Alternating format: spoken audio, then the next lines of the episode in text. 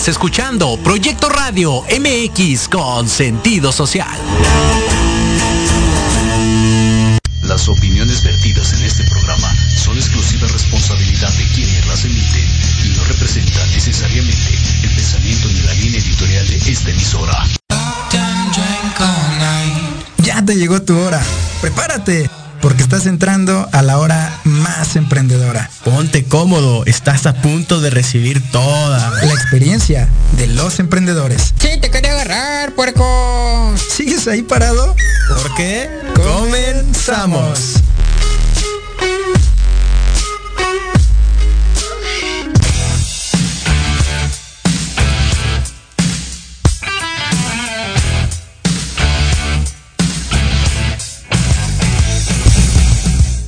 Hey, ¿qué tal mis emprendedores? Pues ya estamos aquí en un episodio, bueno, nuestro primer episodio ya formal al lado de nuestro querido Giovanni. ¿Cómo estás, mi hermano? ¿Qué tal, mi queridísimo Iván Ornelas? Un gusto, un verdadero placer encontrarnos en este primer lunes de nuestra querida... Ay, de verdad es que estoy súper, súper emocionado. Es el primer capítulo y la verdad es que estoy verdaderamente en éxtasis. Este, este primer capítulo creo que eh, es muy, muy importante que lo empecemos a enfocar justamente a enseñarle a nuestro querido público, a nuestra audiencia, de qué es lo que va a tratar nuestro querido programa. Así que eh, vamos a empezar a desmenuzarlo poco a poco.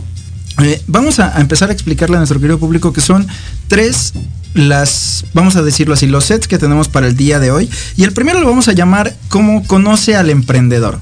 ¿vale? Entonces, este de conoce al emprendedor justo lo quiero eh, enfocar con nuestro querido Iván contigo. Porque también tenemos una historia que contarle para que justamente nuestro público sepa quiénes somos. Empieza a platicar primero contigo cuál es la historia y cómo es que llega un Iván Ornelas justo aquí.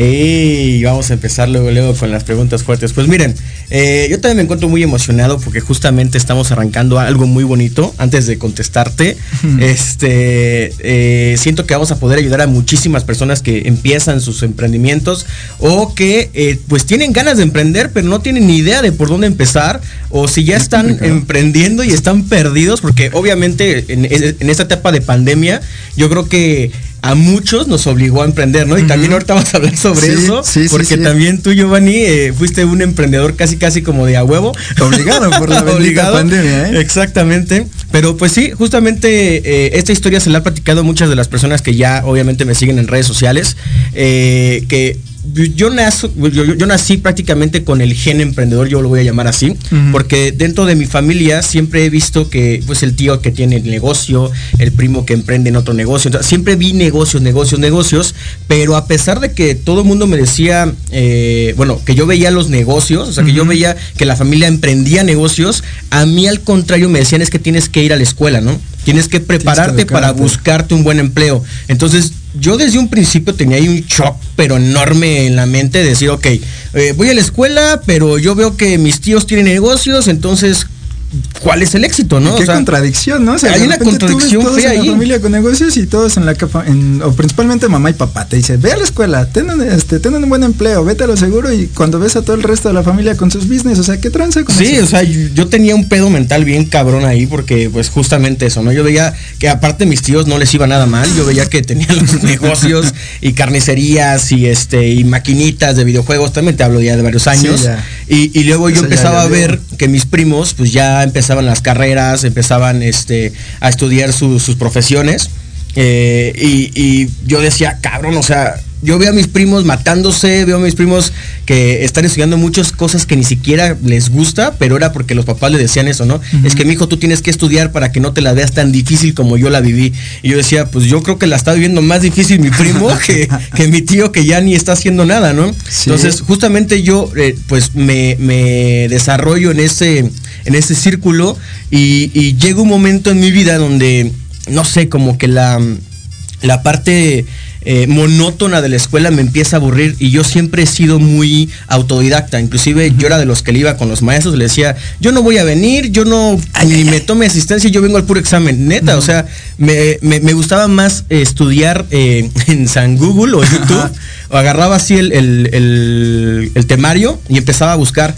Porque no sé si te, te ha pasado, yo creo que a muchos les ha sucedido que están en la escuela y el profesor de matemáticas o el de cualquier materia no les sabe explicar. Puede ser un cabronzazo Sí, claro. el maestro, pero no sabe transmitir el conocimiento. Es muy difícil encontrar a alguien que te transmite el conocimiento. Pueden ser muy cabrones y esos güeyes ser los más chingones de todo el mundo, pero si no te saben transmitir, vas a reprobar la materia. No por nada, nació Julio Profe en YouTube, ¿no? Digo, eh, Híjole, justamente eso la sí. parte de Julio Profe yo creo que nos salvó a muchísimos de poder pasar un examen cuando teníamos profesores que no tenían ni la más remota idea de cómo explicar, porque eso sí estoy completamente de acuerdo. Hay algunos que son genios, que son magos en el tema del conocimiento, de lo que tienen que hacer y que saben hacerlo. El problema es que no saben cómo compartir ese conocimiento, cómo transmitirlo y que justamente el estudiante se lo lleve. Y en YouTube empieza a, a salir todo eso. Eh, eh, lo que yo noto es que justamente muchos profesores o personas que a lo mejor estaban desempleados empiezan a emprender justamente ese tipo de, de canales educativos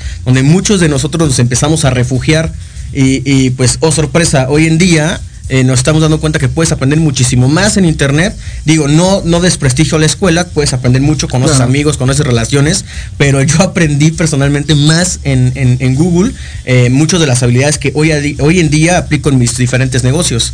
Entonces, eh, pues ahí, ahí prácticamente empezó el, el camino de, de Iván Ornelas, en donde eh, gracias a YouTube, porque tengo yo una frase súper épica que siempre les digo, que todo lo que tú quieras hacer, alguien más ya lo hizo y lo subió en un video a YouTube. Y en tutorial. Sí, y aparte tutorial. Sí. Ah, en en 10 simples pasos, conviértete Ajá. en ingeniero físico-nuclear.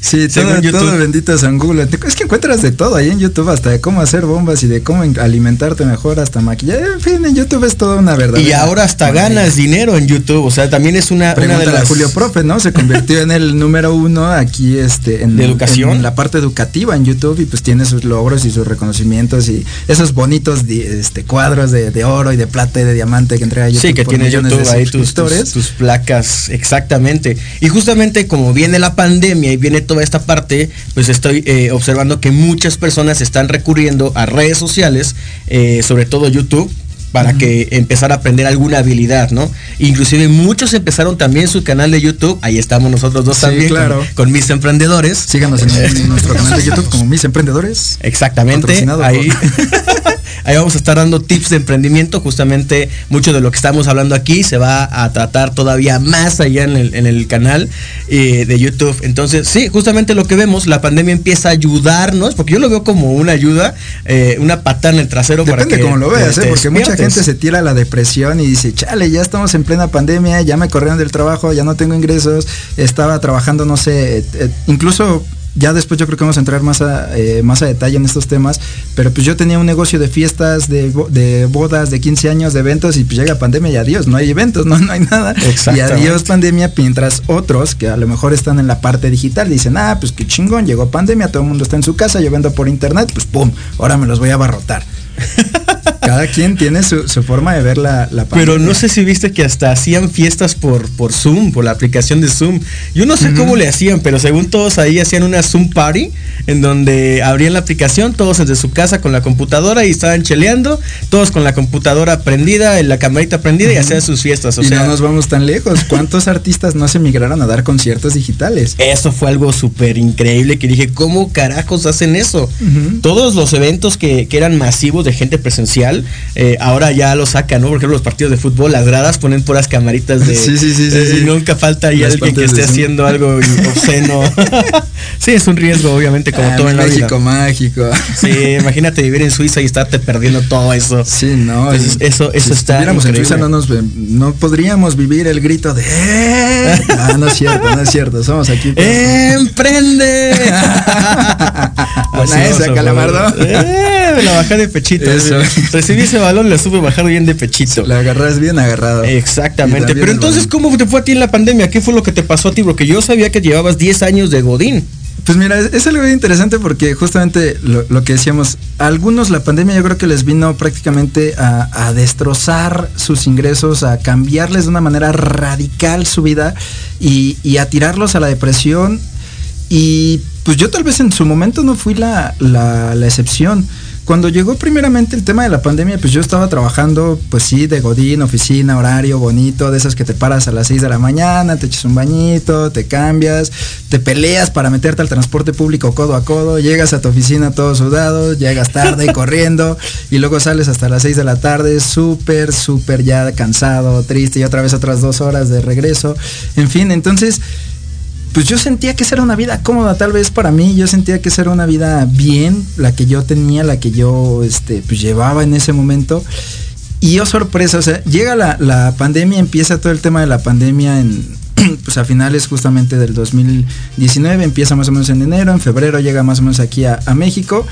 Y pues no pasó mucho tiempo, justo a finales de marzo es cuando nos empezamos a dar cuenta en la empresa que las ventas empiezan a caer, que de repente los clientes ya no empiezan a llegar, empieza todavía aquí al menos en la Ciudad de México el tema de quédense en casa, ahora guárdense, viene la parte del home office y pues oh sorpresa, como dueño de negocio yo no lo entendía en su momento, pero pues ahora ya lo entiendo donde digo, a ver, hay que pagar sueldos, hay que pagar la oficina, hay que pagar luz, ahí al menos en la oficina teníamos un site de cómputo donde pues eh, almacenábamos varios servidores y diferentes servicios que se ofrecían.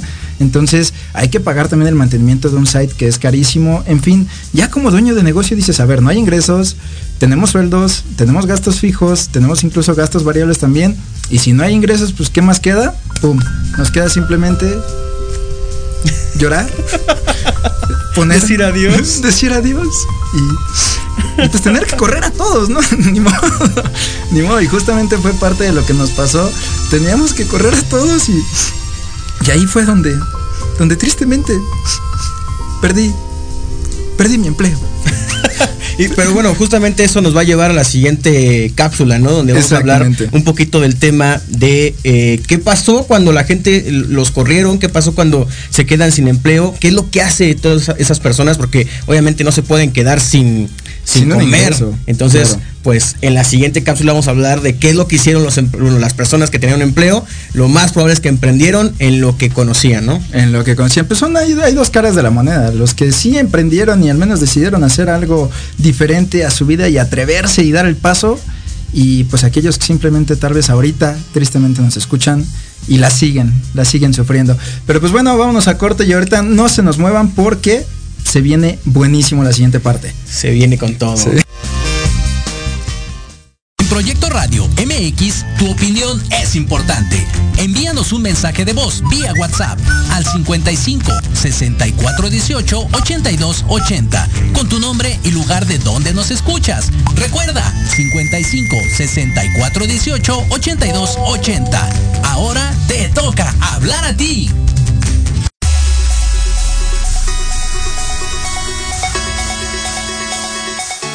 Sigues cague y cague en tus emprendimientos? Ya mejor límpiate las orejas y escucha. ¡Empréndeme esta! ¡Wow, wow, wow, wow, wow, wow, wow! Todos los lunes de 5 a 6 de la tarde por Proyecto Radio MX con sentido social.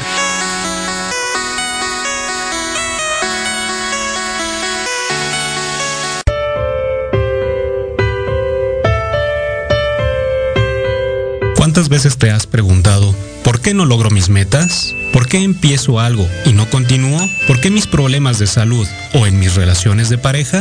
Estas y otras interrogantes las resolveremos en tu programa Empoderando Vidas con PNL. Yo soy Israel García, reconversor con programación neurolingüística y te guiaré a que esté tu mente a tu favor. Todos los jueves de 11 a 12 horas por Proyecto Radio MX, con sentido social.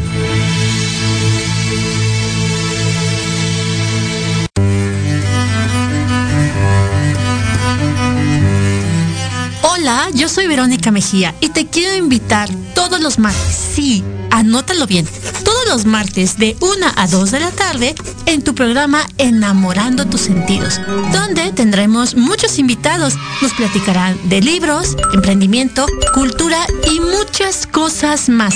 En tu estación Proyecto Radio MX con sentido social.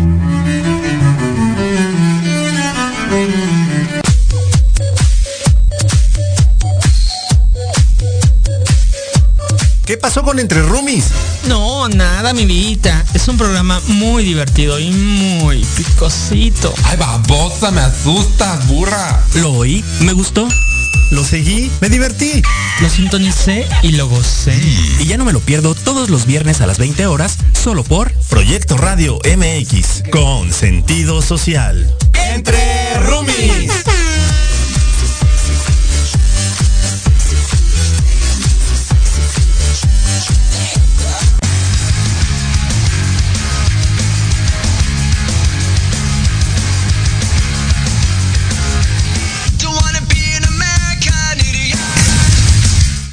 Pues ya estamos de regreso, mis emprendedores, para esta nueva faceta de Empréndeme esta idea, donde justamente vamos a hablar de las ideas de los emprendedores. ¿Qué hicieron después de la pandemia? ¿Qué hicieron?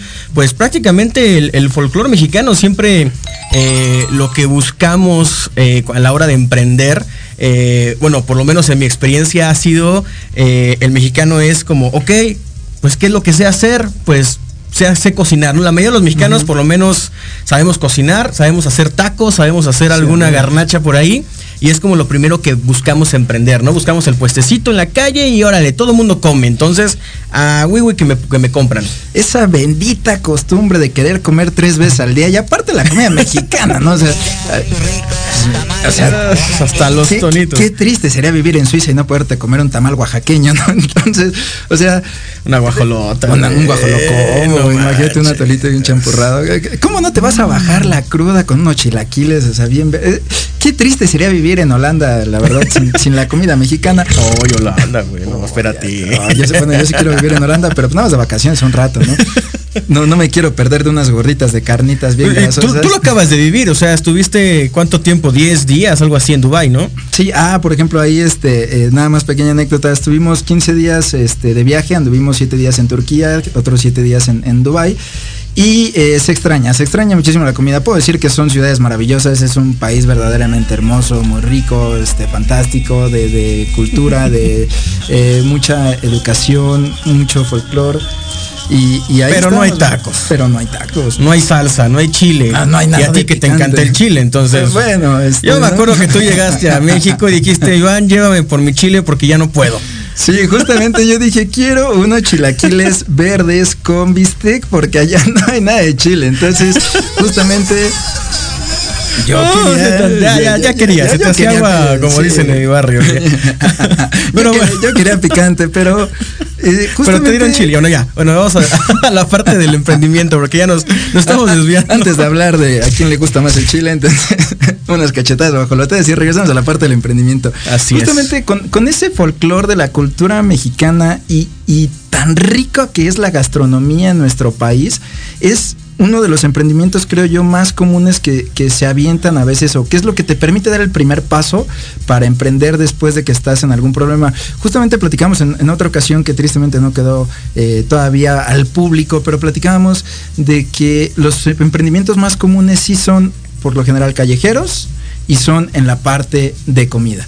Sí, yo le hablo, yo le, me refiero a esos emprendimientos como emprendimientos de calle, que son los, suel- suelen ser los primeros eh, en donde la, la gente emprende y como no, nadie les enseña y lo hacen con todo el corazón lo que Sí. platicábamos, eh, por lo regular los números no te dan, dos, tres meses vale gorro el negocio y dices, no, el emprendimiento no es para mí, porque un emprendimiento también hay que decirlo, es complicado, no cualquiera. No, y no cualquiera, cualquiera. tiene ni las a lo mejor las ganas las puedes tener, porque sí todo dices- mundo, porque dices dinero. que tienes la pasión y dices que tienes la intención de hacerlo y todo, pero a veces lo que buscas es únicamente el dinero y cuando emprendes solamente por dinero, lo más probable es que valga gorro tu emprendimiento, ¿no? Exacto. Pero eh, es- ese es el, el emprendimiento eh, más común, la parte de, del Es como, que- podríamos decirlo que es como tu primer contacto al emprendimiento, donde es tu empiezas a vez, ¿no? seducir el emprendimiento con una taquería, por ejemplo, y que se- y donde qué vas a vender rico, ¿no? carnes al público. Y los primeros olores, imagínate ahí, vas abriendo. Como la trae. vas abriendo tu puesto y empiezas a poner la carne al asador. Y empiezan a salir esos jugos sexy. Ah, bueno, ya. Ok, regresemos este. No, antes de es que, nos aquí como que la imaginación es demasiado volátil y empieza a ir por otro lado. Pero sí, exactamente. Eh, inclusive yo he tenido, ah, hace que como 15 años, digo, no era mío, pero mi- mis papás habían puesto una, una- un puesto, una, una- una taquería. Inclusive yo me he desarrollado mucho entre mis tíos también puestos de tacos. Creo que todos mis tíos han puesto eh, sus negocios de tacos. Eh, y he visto unos que les va muy bien y otros que no les va tan bien, y entonces está como intermitente, ¿no? Entonces, pues, ¿qué te parece? ¿Qué te parece re- si, si platicamos un poquito sobre emprender un, un puesto de tacos para todas las personas que nos están escuchando? Eh, estos tips, estos tips que valen oro. Vamos a hacerlo de, de esta manera. Eh, nosotros aquí les vamos a poner un hashtag que es empréndeme esta, casi como se llama nuestro programa, pero empréndanme esta idea. Es decir, ustedes ahí con el hashtag lo que van a hacer es empezarnos a mandar ideas de cuáles son los emprendimientos que les gustaría que platiquemos aquí. Si es que ya tienes un emprendimiento, va, suéltalo y aquí platicamos para tratar de darles tips de valor que les ayuden a llevar a su emprendimiento a un, eh, pues a un nuevo nivel, ¿no? Aunque se escuche esa frase muy repetitiva de, de muchos motivadores y demás, pero llevemos a, a su Al negocio siguiente al siguiente nivel. Y entonces eh, nos van a utilizar ese hashtag de empréndeme esta y nos van a mandar ahí sus ideas. Para esta sección vamos a utilizar el tema de las taquerías y justamente al final les vamos a dar unos tips de los cuales hemos platicado que yo los considero que son oro molido para que, aparte de que te quites el miedo y dejes de, de victimizarte por lo que hacen las grandes empresas en este rubro de negocios que es el tema de la comida, lo puedas en vez de victimizarte y de tenerle miedo, usarlo a tu favor. El clásico David y Goliat, ¿no? ¿Para qué voy a empezar yo mi taquería Sí, los grandes? Eh, existen muchos miedos. Yo creo que cuando alguien empieza a emprender es eh, eh, existen varios miedos. Yo creo que el principal es y si y si invierto y si compro toda la carne y se me queda, ¿qué hago? O sea, yo creo que podríamos darles ahí bastantes tips a los a los chicos que quieren emprender algún negocio de comida porque puede para puede Tacos para todo lo de comida, ¿eh? sea, sí, o sea, claro. cualquier garnacha, cualquier tipo de negocio callejero de comida te puede servir lo que vamos a platicar. Entonces, pero va a estar un poquito más enfocado como la taquería, que es como, pues, mexicano, más está común. muy común. Así que, ¿cuál es el que tú piensas que es como de los principales errores que podría cometer un, un emprendedor? O, o mejor dicho, ¿qué es lo que primero tendría que hacer una persona para poner su taquería, por ejemplo? Uy, para ¿Qué mí lo correcto? primero, lo primero, lo primero, lo primero es empezar a medir costos. Para mí no puedes empezar un negocio y, y en este caso el tema de la taquería si no empiezas a medir el costo. Y hablemos de manera general. Primero, lo vas a hacer con un eh, carrito de- sobre ruedas. Pues primero hay que empezar a cotizar el carrito, hay que agarrar un, un mini tanque eh, de gas, empezar a comprar la parrilla. Y no nada más luego, luego llegar y, y comprar, porque muchas veces pasa que dices, ah, tengo aquí 10 mil pesos cámara, pues ahorita lo primero que me encuentro en la ferretería y lo armamos, ¿no? Y pasa que eh, muchas veces terminas comprando más caro, muchas veces no, no logras incluso conseguir el producto que necesitabas porque compras con euforia. Entonces hay no que, hay que estar comparando precios, ¿no? O sea, justamente no, no emocionarnos. Yo sé que muchas veces, eh, pues vamos a emprender, no muchas veces. Si emprendemos es porque necesitamos el dinero. Claro. Entonces, si tenemos un ahorrado, el cual vamos a destinar para nuestro primer emprendimiento, segundo o tercero, no sé cuál sea, siempre hay que estar calmados. Sí. No, no luego, luego ir con el- el- la tía que vende su carrito de, de- Sí, no. "Ay, vale, mijo, y te lo vendo. Y tú, sí, sí, sí, te lo compro, tía, ¿no? Son pocas cosas las que salen bien cuando andas caliente, entonces mejor Oh, este espérate. mejor hay que hacer negocios en frío. buenas. Por eso dije son pocas, pero yo creo que en temas de negocios sale mejor cuando cuando la cabeza está fría. Sí, entonces digamos que el primer punto es tener cabeza fría y cotizar diferentes precios, ¿no? Para poder tomar una excelente decisión. Después, ¿qué podríamos hacer?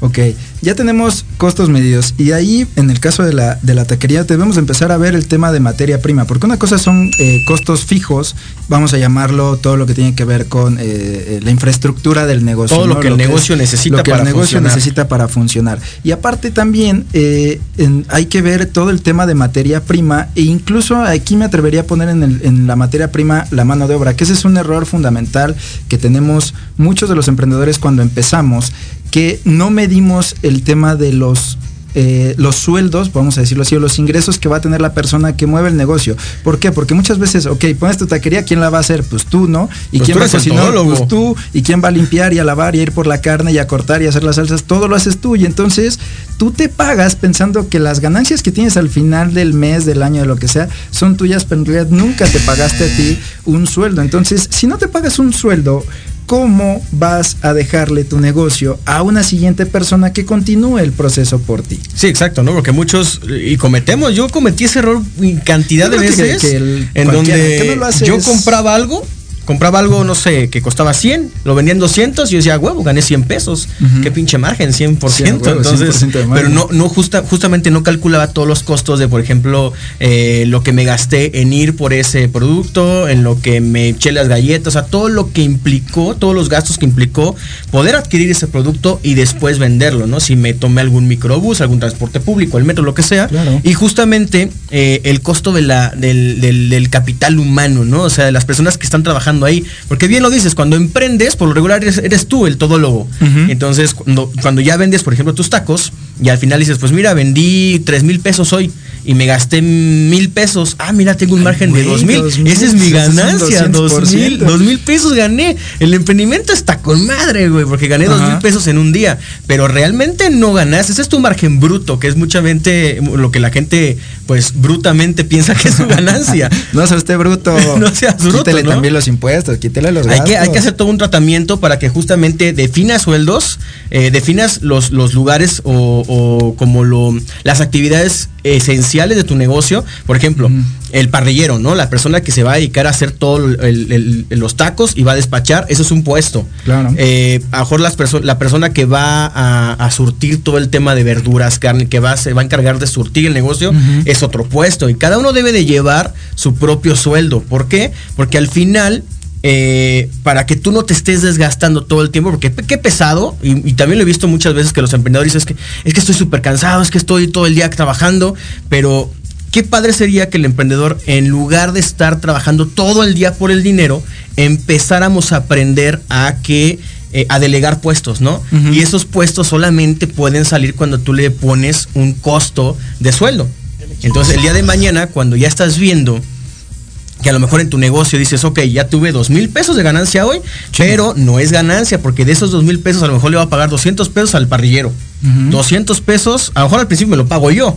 Porque Porque lo yo lo estoy haciendo. Pero si ya estás viendo que todos los días empiezas a vender las mismas cantidades, y dices, bueno, ya puedo entonces desgastarme menos, contratar, más. contratar a una persona que pues se vaya a todo el súper de, de lo que necesito, ¿no? La materia prima. Y le va a pagar 200 pesos el día o 300 pesos. Y, y ya tengo a una persona que va a, este, a hacer los tacos y le voy a pagar igual los 300 pesos. Entonces eh, ya vas delegando y tú te vas eh, convirtiendo en el gerente, ¿no? En el gerente en donde solamente estás visualizando que todo esté súper bien. Y después, a lo mejor hasta como tú ya tienes tu sueldo de gerente, llega el momento en el cual pues tú puedes pagarle a alguien para que gerencie el negocio. gerente, claro. Y tú ya ves tu negocio desde afuera y ahí es donde viene el famoso dueño de negocio, ¿no? Ah, chinga, chinga, chinga. A ver, a ver, a ver. A ver, o sea, me estás diciendo que es posible pasar de un empleado que a lo mejor perdió por X o Y situación de la pandemia, pasa a ser un autoempleado, al Sí, convertirse en un emprendedor que pone una taquería, pero con una buena administración Claro de sus sí. recursos y pagando desde un inicio, desde el primer centavo que ingresa al negocio, pagando los sueldos necesarios y teniendo bien especificados los, los perfiles de puestos, las actividades y la jerarquía dentro de la empresa, puede ir migrando hasta salirse del negocio. Claro que sí, y eso es algo bien, bien, bien curioso e importante porque porque Por- mu- por eso muchos, digo, muchos, bien, emprende- muchos emprendemos, la mayoría de la gente emprende y, y- y no nos vemos separándonos del negocio. Nos vemos todo el tiempo, es que es mi negocio, es que yo tengo que estar ahí. Hasta existe un famoso dicho que dice, el que tiene tienda, Que a la tienda, ¿no? exactamente. A ojo del, a ver, a ver, a ojo del camello. Eso no me lo sé. No, bueno, no es cierto. No, Ya dice, dichos ojo, de no, ojo, no a ojo del dueño engorda el camello. Eso es lo Sí, que dicen allá en Dubái. Algo, algo que, que yo he visto que justamente las personas más adineradas eh, eh, pues hacen es justamente empiezan negocios, pero empiezan a delegar a tal grado que ellos se salen del negocio y ellos pueden estar en cualquier lugar y están recibiendo pues sus utilidades. Pero aparte están dándole empleo a otras personas, Claro. dan oportunidades y, y eso es un ganar-ganar, ¿no? Pero Porque- ese dinero que reciben no es el mismo que recibirían si lo trabajaran. No, claro que no es. Ese dueño de negocio no va a recibir tal vez eh, millones. ¿Por qué? Porque tiene gente que está trabajando para él. Sin embargo, él ya está fuera del negocio, está recibiendo ingresos sin estar dentro del negocio. Sus ingresos van a ser bajos, relativamente vamos a llamarlo así, Eh, porque pudieran ser más, mejor. pudieran ser más si él se queda a operar el negocio. Pero entonces aquí entra el punto clave. ¿Qué vale más? Operar el negocio y llevarte X cantidad de, de pesos, de miles o de millones más, o estar en cualquier lugar Tu libertad. del mundo a cualquier hora, ¿qué vale tu más? libertad. ¿Qué, qué vale más? Y, y justamente creo que pasa algo bien interesante ahí porque las personas creo que no logran tener esa visión a futuro. Emprendemos pensando en el corto plazo, decir, ah, huevo, ahorita voy a tener barro, ya la voy a armar y voy a hacer esto. Y pues ya de aquí la armé para el real, no, aquí me voy a quedar toda mi vida emprendiendo en este mismo puesto, en este mismo negocio. Y no sé si a algunos de ustedes les ha pasado que llevan, eh, y hablando en el tema de comida, al menos aquí en México, en, en la parte de la ciudad, hay puestos que llevan años años que tú en tu infancia creciste y dices, ay, el puesto de ahí de la esquina y saben exactamente igual y tienen exactamente el mismo puesto. Y es el mismo, Y es el de generaciones, y- ¿no? y que el papá se lo heredó al hijo y el hijo al nieto y así. Pero ¿por qué no hay otra sucursal si va de generación en generación? Sí, exactamente. Eso es algo que me he preguntado y yo creo que tiene que ver con la información. Muchos no sabían esta información. y, y como te decía, todos emprendemos porque queremos dinero. Y, y muchos nos cuesta trabajo el dejar las grandes ganancias, porque si tú operas todo, tú eres el todólogo del negocio, obviamente vas a estar generando las mayores utilidades para ti de forma personal. Claro, Vamos a poner pues pagas ejemplos el sueldo de con números. que Vamos a poner tener. números. Sí. Digamos que emprendes el negocio y tú dices, yo trabajo con, por cuatro. Tengo el, el- el puesto de cuatro personas y cada uno gana 500 pesos. Yo gano 2 mil pesos en un día. Dices, oye, 2 mil pesos en un día aquí en México es algo rarísimo. Y es un alto ingreso, eh, 2,000 me, vale madre que me su madre todo, que llegue súper cansado, que no pueda a las reuniones familiares, que no pueda ver a mi esposa, que no pueda disfrutar de mis hijos, pero mira, yo cumplo con mis obligaciones, les doy todo, ¿no? Entonces, no estoy con ellos, pero no les falta nada. Les falta el papá, pero no les falta nada material, Sí, ¿no? Entonces, eh, cuando empiezas justamente a crear sistemas para que tú vayas delegando, obviamente eso- esos ingresos empiezan a bajar. Entonces a lo mejor ya no ganabas los dos mil pesos al día, sino ya ganas dos eh, mil y luego 500. Pero conforme el negocio puede ir creciendo, esos, esos ingresos también pueden crecer. Pueden crecer, pero con el beneficio de que tú te vas a ir separando del negocio y vas a poder tener más tiempo con esos seres queridos. Yo digo, ¿de qué sirve tener grandes cantidades de dinero si no las puedes disfrutar con tus seres queridos, no? Claro. Entonces justamente venía escuchando hace rato un programa de radio que decía eh, que uno de los placeres más grandes de la vida es compartir. Tú puedes estar comiendo la mejor comida. eh, Así en tu mesa, pero solo y no sabe igual que el compartir esa, esa, esa comida. Es más, una comida de menor calidad, por así decirlo, pero con personas que aprecias, que quieres, ¿no? Entonces, justamente el saber emprender de forma correcta, con los números correctos, con las personas, mentores y coach y todo correctos, te va a enseñar justamente a ir separándote del negocio. El negocio va a seguir siendo tuyo. Claro. Tú eres el fundador, tú eres el dueño. Le vas a dar empleo y oportunidades de ganar a otras personas y vas a tener el tiempo suficiente para poder disfrutar todos los beneficios de ese negocio, pero con tus seres queridos, ¿no? Y fíjate que vaya, vaya visión, porque justamente lo que estamos platicando ahorita es una visión que no cualquiera eh, te la puede platicar allá afuera, porque justo necesitas experimentarlo, creo yo, antes, y es parte de, de un punto clave que tocas ahí. Cuando tienes buenos mentores, cuando tienes justamente esas personas que te apoyan y que te ayudan y que te van guiando, es conforme puedes llegar a esa parte de de, de legado, vamos a llamarlo de esa manera, donde tú sí tienes un emprendimiento inicial, pero creo que ahí entra una parte fundamental, decir, ¿por qué si yo soy el dueño del negocio, por qué me tengo que salir? ¿Por qué si yo lo empecé, cómo es que va a haber alguien que lo haga mejor que yo? Yo creo que ahí también entra una parte, tal vez un, un golpe en el ego de, de decir, pues es que no me quiero ir porque nadie va a hacer la carne igual que yo, porque nadie la va a cocinar igual que yo, mucho, mucho, nadie va a hacer la misma salsa que yo, entonces no me puedo mover de aquí del negocio. Y justamente yo creo que es ese miedo de soltar Y mucho apego, ese- mucho apego. eh, claro, o sea, le- es que muchos aquí creo que en México consideramos los emprendimientos como si fueran un hijo. Decir, Eh. ay, es que es mi hijo, es mi bebé y es mi emprendimiento y no lo quiero soltar. Y a veces, aunque el emprendimiento vaya de la vil patada, o sea, tú dices, ay, es que no lo quiero perder porque, porque es, es mi bebé, yo lo emprendí. Es como tu hijo, ¿no? Que sea todo menso y tarado, pues no lo vas a, a regalar. No lo regalas, pero ahí. ahí Pues le- así lo quiero, que esté todo tarado, pero. pues, pobrecito de los niños, pero. Eh, eh, que hay un choque cultural bien fuerte porque si comparamos los países de primer mundo con lo que llamamos tercer mundo, que México es conocido Ya no es como tercer mundo, son vías de desarrollo para que no se escuche Ah, tan. es lo mismo, ¿no? Pero si comparamos ese choque cultural en países de primer mundo desarrollados, Eso. eh, el, el emprendedor justamente ya va con esa idea de emprender un negocio que eh, tarde que temprano va a soltar y alguien más lo va a manejar. Ellos siempre buscan personas más preparadas que ellos cuando empiezan el negocio para que lo, lo- lo manejen, lo operen y ellos puedan salirse a qué? pues a poner otro negocio. Porque Claro. cuando tú tienes un negocio, una taquería, lo que sea, y estás todo el tiempo ahí, eres un esclavo de tu propio negocio. Entonces eres un autoempleado que depende el negocio 100% de ti. ¿Y cómo vas a poder construir otros negocios si todo el tiempo te está demandando el, el negocio principal? ¿no? Entonces, el, en países de primer mundo lo que hacen es justamente es eso, es, ok, yo quiero tener pues 100 negocios, que inclusive hasta dice 100, oye, pues, ¿quién eres, no? Eso, y eso allá dice 100, ah, sí, es lo que yo tengo, es lo que hice yo la semana pasada, ¿no? Ajá. 100 negocios. Entonces, ellos lo que hacen simplemente es, ok, vamos a empezar, le voy a dedicar 2, 3 años a mi primer negocio, vamos a irlo creciendo, lo voy a ir delegando a tal lugar o momento en el cual yo me salga y ese negocio me esté dando ingresos todos los meses, todas las semanas, y ya que tengo esos ingresos y tengo libertad de tiempo, entonces puedo ir a hacer otro negocio. Y te voy a poner un caso súper famoso. Échale, y, échale, échale. Y que todo el mundo lo debe de conocer en el mundo del emprendimiento. Es- Está súper de moda este cuatro, Elon Musk. Elon Musk es el, el- el creador y fundador de PayPal. Él ya no está en PayPal.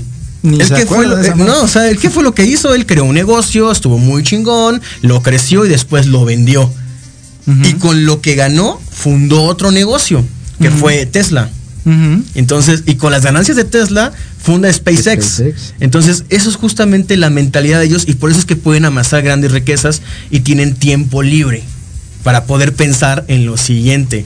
Y mientras estamos operando un negocio, no tenemos tiempo libre ni para pensar en qué vamos a hacer mañana porque tenemos, hay que ir a surtir esto, hay que ir a eso, eh, el empleado es que faltó ya no trae las tortillas. Entonces estamos piense y piense en lo que nos tiene presentes y tenemos que tener tiempo para poder pensar en otros negocios. Claro, y justamente eh, hay algo muy, muy fuerte que creo que la gente no se da cuenta cuando emprenden el negocio de cocina, que el negocio de la cocina, de la comida, es un negocio que sí te puede dejar rentabilidades muy jugosas, Uh, que sí, te puede dejar un muy buen dinero, pero creo que lo que no se dan cuenta es que es demasiado, demasiado exigente. Y esclavizante. Donde, donde, pues sí, prácticamente terminas siendo el esclavo de la cocina. ¿Por qué? Va- ah, Regresemos al, al ejemplo de la taquería.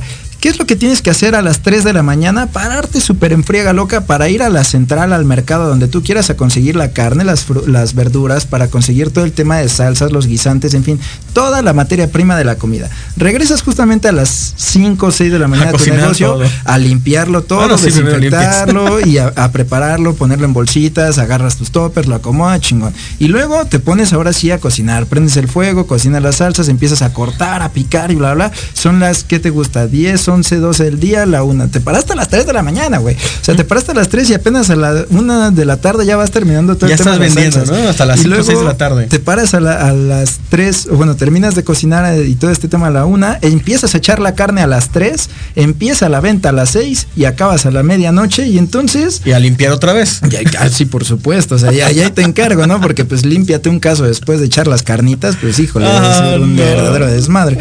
Pero justamente lo que no se da cuenta la gente que emprende en este tipo de negocios es que es demasiado, demasiado esclavizante. Y entonces ahí es donde tienes que empezar a hacer los números. Esos benditos números son los que te van a dar para poderte salir del negocio y para poderle dar la oportunidad también a otras personas. Creo que de nada sirve ser un emprendedor si no vas a, buscar al menos la, la intención de, de brindar mayor empleo. Si no, pues ¿cómo, cómo empezamos a hacer más grande la economía, a girar, acumularlo no sirve de nada, sino hay que empezar a girar ese dinero y hay que ponerlo a trabajar en diferentes manos. Y si tenemos la oportunidad de amasar esas riquezas con el apoyo de otras manos que vengan hacia nosotros y que nos ayuden a crecer, pues yo creo que ahí está también una parte clave importante para el tema del emprendimiento. Sí, no, o sea, de nada sirve que solamente crees, bueno, ni siquiera creas fortuna. Chinguele, Digo, man. yo soy un, un- un- un apasionado de las personas que emprenden en todo tema de la comida. Eh, me fascina siempre apoyar. Y lo el- no, y lo hice, y lo conozco, y lo conozco bastante bien. Yo he emprendido de todo temas de, de cocina. Digo, no, en, en su momento, como no tuve ningún mentor ni nada, simplemente emprendí como yo pensé que eran las cosas, pues no me fue bien. Conforme fue avanzando el tiempo, fui descubriendo, a pasar, pues, después de tener tantos errores, vas aprendiendo, ¿no? Entonces nunca empiezas de cero de nuevo, siempre empiezas de nuevo con más experiencia. Claro. Y entonces vas, vas viendo cómo mejorar a tal de que pues ya los negocios empiezan, empiezan a, a florecer, ¿no? Y, y- y sí, justamente eh, me encanta todo el tema y me apasiona que las personas emprendan ese tipo de negocios, pero yo creo que cuando alguien tiene esa idea de emprender, eh, ya sea una taquería, lo que sea, de, de comida, debería de acercarse a personas o, o pedir consejo de personas que ya hayan pasado por ahí. Y ahí hay un tema tabú bien cabrón. Porque muchas personas eh, pues tienen un negocio, le está yendo bien, y tú les preguntas, oye, pues dame un consejo, ¿cómo le hago? No te lo Ah, dicen. ni madre. Pues me costó a mí, ¿no? No. Pues sí. Como por qué te tengo que dar yo algo que a mí me costó un chingo de trabajo aprender. Exactamente, entonces ahí, ahí viene un tema tabú bien fuerte, el tema del negocio, del dinero, de oye, ¿cómo le puedo hacer? ¿Cuál es tu secreto del éxito? Y la gente, no, no te voy a decir, pues tú chingale, ¿no? Entonces yo creo que si fuéramos un poquito más abiertos a esa parte de decir, ok, si yo te ayudo, pues ¿qué es lo que va a pasar? Pues yo voy a crear una persona de éxito, te voy a ayudar, eh, vas a ganar, lo más probable es que tengas eh, pues ya recursos y más adelante nos podemos hasta asociar, Claro. empezar a crear otros negocios de diferente lugar. Y justamente yo creo que eso es lo que pasa, ¿no? No ven esas personas que tienen ese amplio conocimiento, la forma en la que pueden ayudar a otros, pero no, no logran visualizar que ese ayudar a otros en un futuro les puede regresar esa ayuda de manera exponencial. Y justamente lo acabas de decir, si alguien que está en el emprendimiento de la comida, que ya tiene éxito y que tiene un local, etcétera, y llega alguien con menor conocimiento y te dice, oye, ayúdame, ¿cuál es tu secreto? Apóyame y demás. Si tú lo ayudas y lo apoyas a crecer y lo conviertes en tu pupilo, a lo mejor en un futuro ese pupilo va a ser un maestro y ese maestro se va a asociar contigo y juntos, con el conocimiento que tú le diste más, la experiencia que él acumuló en el camino recorrido de tantos X meses, años, pues van a poder hacer un negocio súper, hiper, mega más monstruoso.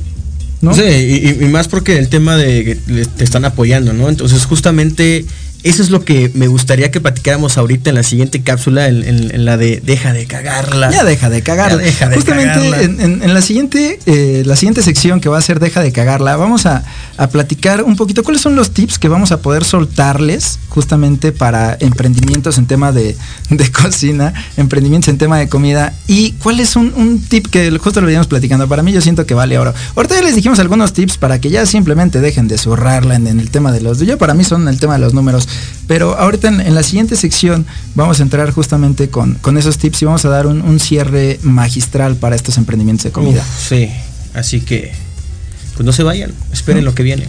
Vámonos,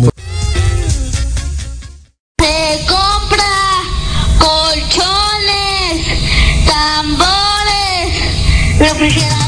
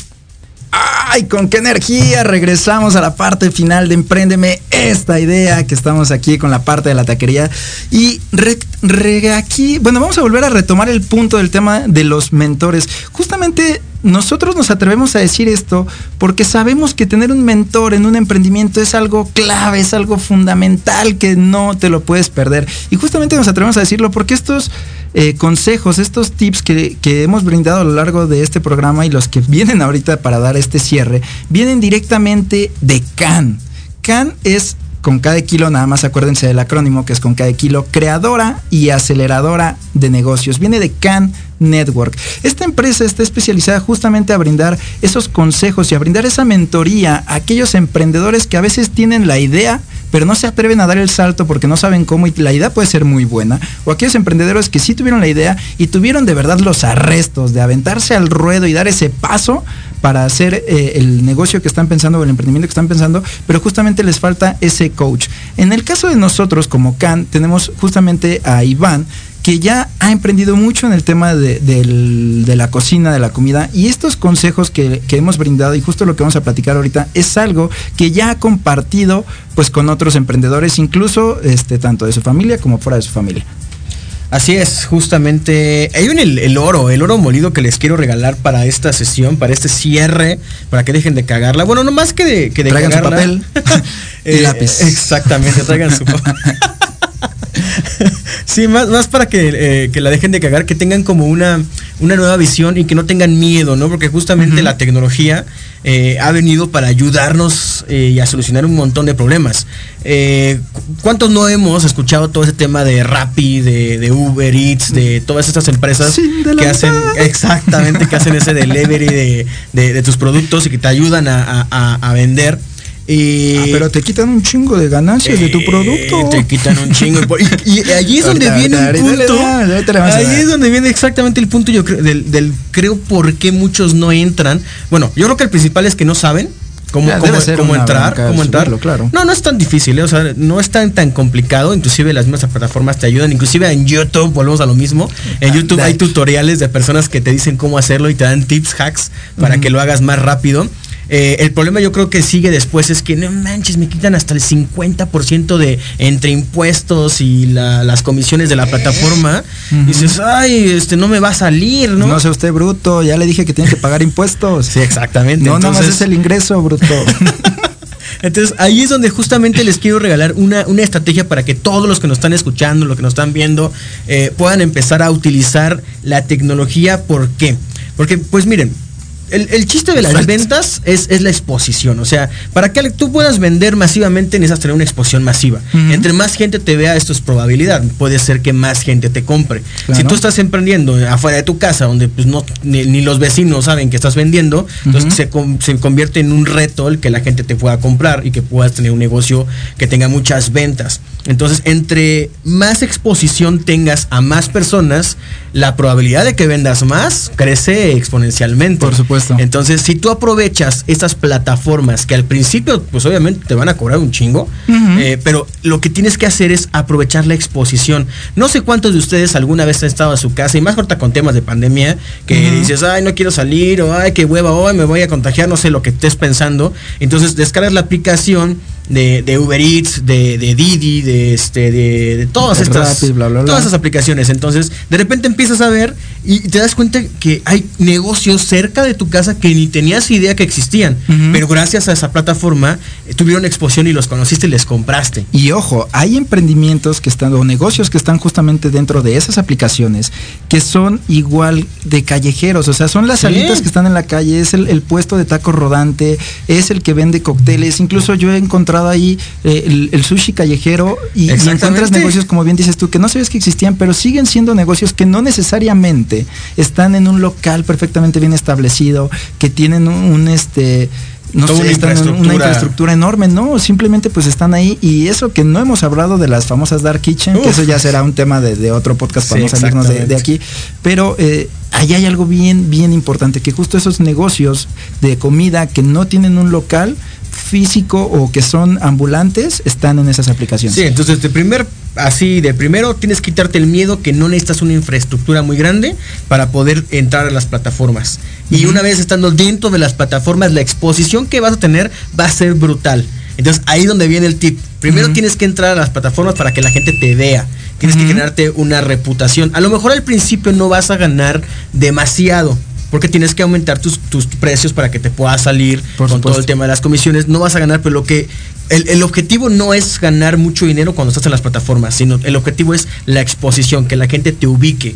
Y ahí es donde viene el tip de oro. Hay aplicaciones que, que- que te permiten hacer tus propias aplicaciones de delivery. O sea, de que tú puedas llevar tu comida tipo Rappi.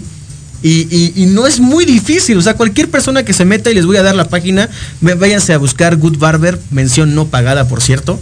Good Barber ahí, este, Pues, Bárbara, este, algo, ¿no? Pues todavía que te estamos dando promoción y no nos puedes decir, Sí, oye, no, no digo es ya. posible. Entonces, justamente es una de las aplicaciones que yo he probado personalmente con varios emprendimientos y literal es un es una página web donde con botoncitos estás creando unas aplicaciones y puedes crear una aplicación de para repartir comida donde la gente te pueda pagar a través de la aplicación o eh, en contraentrega, ¿no? Tú llevas tu, tu, tu comida y ahí te paga. Entonces, el, el- el tip es, primero entras a, a las aplicaciones ya que están posicionadas y, eh, eh, no sé, vamos a poner un ejemplo. Digamos que alguien te pide 500 pesos de tacos.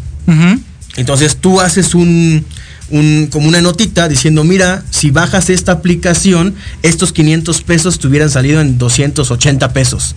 Créeme que la gente cuando vea diga, ay, me hubiera ahorrado tanto. Pues a ver, a ver, a ver, me estás diciendo que si yo vendo mis tacos en 200 varos, Uber y Didi y todas las demás me van a obligar a venderlo en 500 para que me salga a mí la para rentabilidad que te y- salga, y sí. para que me salga al menos en los 200 varos. Pero entonces yo tengo que subirme a las plataformas de Uber y Didi agarrando mi celular, que eso es completo. Todos ya tenemos un celular de menos de gama alta y al menos yo tengo un teléfono de Samsung de hace 3 años o 4 años que es el modelo y tiene en la parte de la cámara una aplicación específica para comida y te toma unas fotos poca madre. Sí. Entonces puedes agarrar tu celular, tomar unas fotos chidas, agarras el tutorial de YouTube, te subes a, a Uber, a Didi, a Rappi y a todas las plataformas, empiezas a vender, expones ahora sí tu producto y si tú lo vendes en, en tu local físico en 200 pesos y ahora en las plataformas está a 500, pero también te vas a la parte de Good Barber y entonces con esta simple aplicación donde arrastras el botoncito y lo cargas, le pones tu logo, los colores y lo que tú quieras, así, te va a salir así. entonces más barato.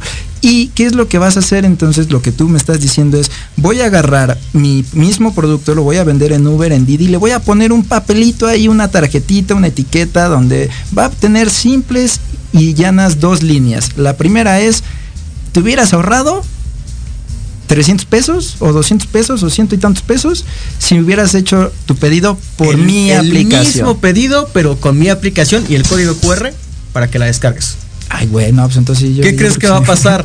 Muchos de los que ya te van a ver a través de las aplicaciones que te dan toda la exposición van a decir, no, para la si, si les gustó tu producto y, Sí, y van a volver a pedir, ya no lo van a pedir por la aplicación posicionada, lo van a pedir por tu aplicación.